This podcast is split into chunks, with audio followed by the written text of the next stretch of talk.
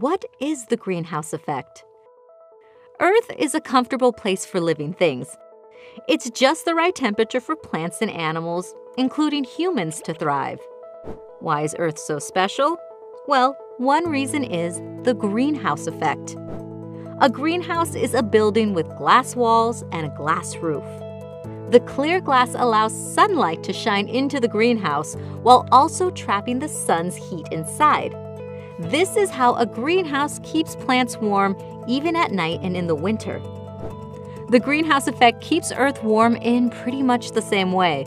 Earth isn't surrounded by glass, but it is surrounded by a jacket of gases called the atmosphere. In the daytime, the sun shines through the atmosphere, warming Earth's surface.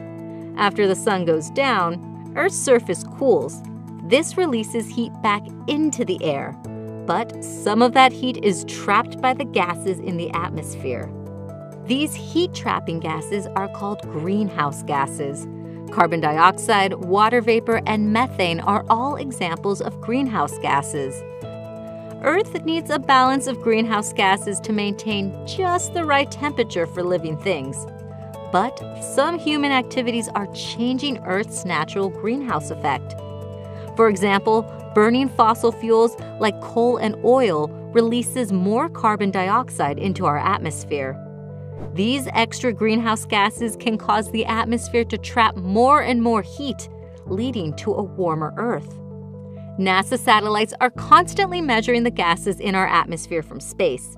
They've observed increases in the amounts of carbon dioxide and other greenhouse gases.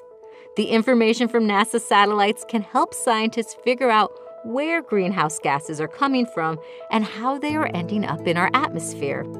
This information will help us better understand the impact that greenhouse gases have on our climate and help us better understand this very special greenhouse that we call home.